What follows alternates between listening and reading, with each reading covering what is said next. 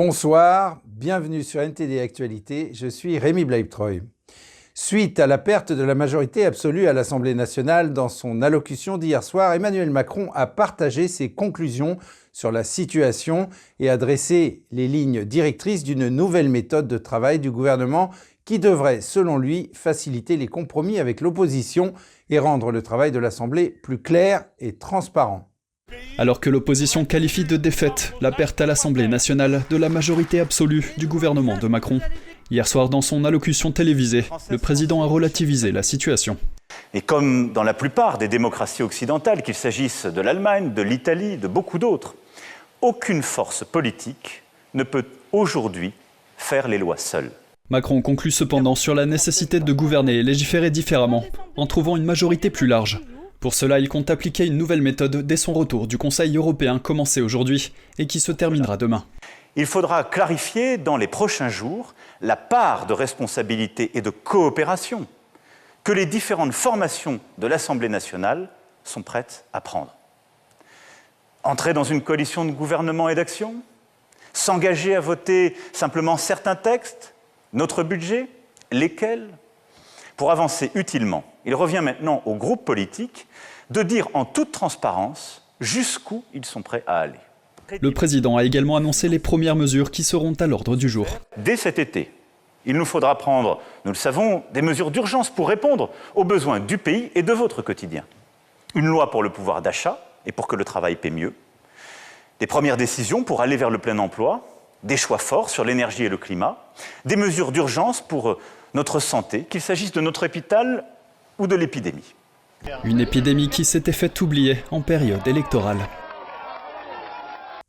Et en Allemagne, un organisme industriel avertit que si les approvisionnements en gaz russe s'arrêtent complètement, la plus grande économie de l'Europe risque une récession. L'Allemagne dépend pour 40% de son gaz des importations russes. Gazprom, l'entreprise publique russe, a réduit l'approvisionnement en gaz via la mer Baltique à 40% de la capacité du gazoduc. Moscou affirme que les sanctions occidentales entravent les réparations. L'Europe estime qu'il s'agit d'un prétexte pour réduire les flux. Le ministre allemand de l'économie Robert Habeck a déclaré que la réduction des livraisons équivalait à une attaque économique. Ce ralentissement a entravé les efforts déployés par l'Europe pour remplir les installations de stockage actuellement remplies à 55% afin d'atteindre l'objectif de 80% fixé par l'Union européenne pour octobre. L'Allemagne et d'autres pays européens ont activé la première phase d'alerte précoce d'un plan en trois étapes destiné à faire face à une crise d'approvisionnement en gaz. Et au Royaume-Uni, les chiffres officiels montrent que l'inflation du mois de mai est restée à son plus haut niveau depuis 40 ans, avec 0,1 point de pourcentage en plus. La hausse est principalement due au prix des denrées alimentaires, Selon les analystes, les consommateurs se tournent vers des marques moins chères et achètent davantage de nourriture pour manger à la maison plutôt que d'aller au restaurant. Eddie Etken de NTD nous en dit plus. Le Bureau britannique des statistiques a déclaré que le taux d'inflation de l'indice des prix à la consommation est passé de 9% en avril à 9,1% en mai, soit le taux le plus élevé depuis début 1982. Cette évolution est due en grande partie à l'augmentation des prix des denrées alimentaires et au prix record de l'essence. Mais les prix de l'habillement et des chaussures ont moins augmenté que l'année dernière à la même époque et ont contribué à contenir l'inflation, tandis que les prix des loisirs et de la culture l'ont également tiré vers le bas. La nouvelle viendra s'ajouter aux difficultés rencontrées par de nombreuses personnes au Royaume-Uni. L'analyste de marché Chris Beauchamp a déclaré que les consommateurs modifient leurs habitudes d'achat en optant pour des marques moins chères au supermarché. Vous voyez que les dépenses de consommation commencent à se freiner sensiblement. Les chiffres des ventes au détail du mois dernier étaient assez forts, seulement parce que les gens achetaient plus de nourriture pour manger à la maison plutôt que d'aller au restaurant. Les prix de l'alimentation et de l'énergie ne sont pas directement contrôlés par le gouvernement. Beauchamp a déclaré que le gouvernement ne pouvait pas faire grand-chose pour lutter contre l'inflation. Il a ajouté que la banque est dans une position très prudente. Si elle augmentait considérablement le taux de base, cela pourrait faire basculer l'économie dans la récession. Mais si elle n'augmentait pas davantage le taux, elle ne pourrait pas maîtriser l'inflation. C'est une sorte d'affrontement très intéressant entre les politiques monétaires et fiscales à l'heure actuelle. Aucune d'entre elles n'était vraiment en mesure d'arrêter la hausse de l'inflation, du moins à court terme, comme elle le souhaiterait. Quant aux entreprises, l'économiste en chef de l'Office britannique de la statistique, Grant Fitzner, a déclaré Le prix des marchandises sortant des usines a augmenté à son rythme le plus rapide en 45 ans, sous l'effet de la hausse généralisée des prix des denrées alimentaires, tandis que le coût des matières premières a bondi à la vitesse la plus rapide jamais enregistrée. Beauchamp a déclaré que pour les entreprises, soit elles répercutent la hausse des coûts, soit elles l'absorbent, et que c'est une très mauvaise période pour les petites entreprises, dont certaines pourraient faire faillite. Vous verrez beaucoup plus de pression sur les entreprises, pas seulement sur les coûts des produits, mais les coûts de personnel aussi vont probablement augmenter. Bien que les gens ne demandent pas de grosses augmentations de salaire, il est évident que vous verrez cette vague d'augmentation des coûts dans toute l'industrie. Les chiffres montrent qu'en raison de la guerre en Ukraine, les prix de la farine et des autres céréales, ainsi que de l'huile d'olive, sont désormais entre 16 et 18% plus élevés qu'il y a un an. Eddie Aitken, NTD News. Selon l'Agence internationale de l'énergie, il y aura cette année beaucoup d'investissements dans le secteur énergétique, mais cela ne devrait pas avoir d'impact substantiel sur les prix de l'énergie. L'agence rapporte que le monde investira probablement 8% de plus dans l'énergie cette année, soit 2,2 milliards d'euros. Mais la majorité de cette augmentation est due aux investissements dans les énergies renouvelables. Le monde est actuellement confronté à deux objectifs, la transition vers les énergies renouvelables et le maintien de l'électricité à un niveau abordable pour la population. L'AIE estime que le monde n'atteint pas ces deux objectifs et que des millions de personnes en Asie et en Afrique pourraient se retrouver en situation de pauvreté énergétique en raison de la flambée des prix. Le directeur exécutif de l'AIE estime qu'une augmentation massive des investissements dans les énergies renouvelables est la seule solution durable. La hausse de l'inflation en Hongrie a incité le Premier ministre du pays à réduire le prix du carburant à la pompe. Le gouvernement applique également une taxe sur ce qu'il appelle les bénéfices supplémentaires des industries, notamment des compagnies aériennes. Ces politiques sont controversées par les entreprises, l'Union européenne et certains économistes. Earl Rhodes de NTD nous en dit plus. La monnaie hongroise est tombée à un niveau record et l'inflation de base est à son plus haut niveau depuis près de 25 ans. Le Premier ministre Viktor Orban a réagi en imposant un plafonnement des prix du carburant. Il a imputé la responsabilité des difficultés économiques de la Hongrie à la guerre en Ukraine voisine et aux sanctions de l'UE contre la Russie. Une situation extraordinaire appelle des mesures extraordinaires et dans de tels cas, les déviations aux règles générales sont autorisées et même obligatoires. Il n'y a pas d'autre moyen de protéger les intérêts du peuple hongrois. Certains consommateurs hongrois, dont les salaires sont parmi les plus bas de l'UE, affirment que le plafonnement des prix leur permet de survivre, alors que les prix des autres biens, notamment des denrées alimentaires, continuent d'augmenter. L'ancien chef de la Banque centrale hongroise affirme que la hausse rapide de l'inflation de base a commencé bien avant l'invasion de l'Ukraine par la Russie.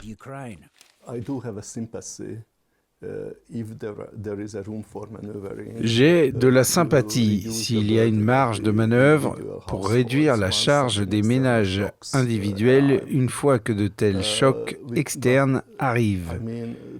Mais pour améliorer ou réduire la charge, plafonner les prix n'est certainement pas une approche raisonnable.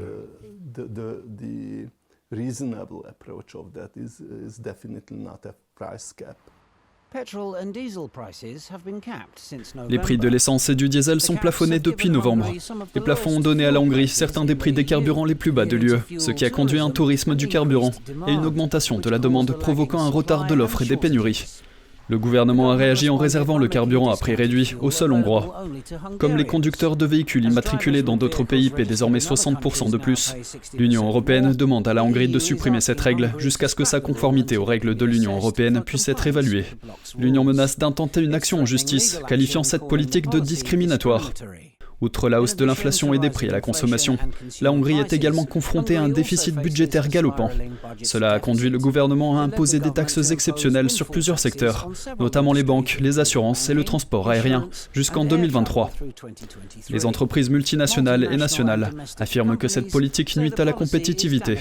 Le PDG de Ryanair qualifie cette taxe de vol de grand chemin et annonce qu'il ajoutera environ 10 euros à chaque billet pour couvrir les coûts de la nouvelle taxe. Selon Surani, si certaines entreprises entreprises ciblées, comme les combustibles fossiles et les banques, enregistrent des bénéfices plus élevés que d'habitude. Ce n'est pas le cas de la plupart des entreprises, y compris les compagnies aériennes, qui sont frappées par les nouvelles taxes. Le gouvernement affirme qu'il enquêtera sur les entreprises qui répercutent la taxe sur les consommateurs. Earl Rhodes, NTD News.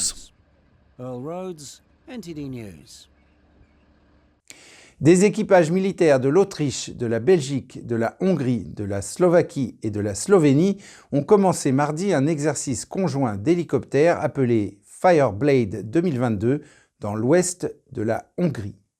L'Agence européenne de défense ou AED organise cet exercice d'une durée de trois semaines. Il vise à renforcer la coopération entre plusieurs nations européennes dans diverses techniques de combat. Le responsable de projet de l'AED a déclaré que depuis la dernière édition de 2017, l'accent n'est plus mis sur les combats de type guérilla comme en Afghanistan. Désormais, il se concentre sur les conflits conventionnels, pays contre pays. Il a ajouté que les forces européennes n'opèrent pas dans un scénario tel que la guerre en Ukraine, mais il a ajouté, elles doivent être prêtes à tout. 20 hélicoptères, 5 avions et 2 simulateurs fumigènes ont été utilisés dans des situations d'assaut aérien et de sauvetage de personnes prises en otage. Tôt hier matin, l'Afghanistan a été secoué par le tremblement de terre le plus meurtrier depuis des décennies. Plus de 900 personnes ont été tuées. Des secours sont déployés pour aider les blessés. Un puissant tremblement de terre a frappé l'Afghanistan tôt hier matin. Plus de 1000 personnes sont mortes et plus de 1500 ont été blessées. Il était minuit quand le tremblement de terre a frappé. Les enfants et moi avons crié. Une de nos chambres a été détruite. Nos voisins ont crié et nous avons vu les chambres de tout le monde. Il a détruit les maisons de nos voisins quand nous sommes arrivés. Il y avait beaucoup de morts et de blessés. Ils nous ont envoyés à l'hôpital. J'ai aussi vu beaucoup de cadavres. Selon la Commission géologique des États-Unis, la tragédie s'est produite à environ 43 km de la ville de Khost, au sud-est du pays, près de la frontière pakistanaise.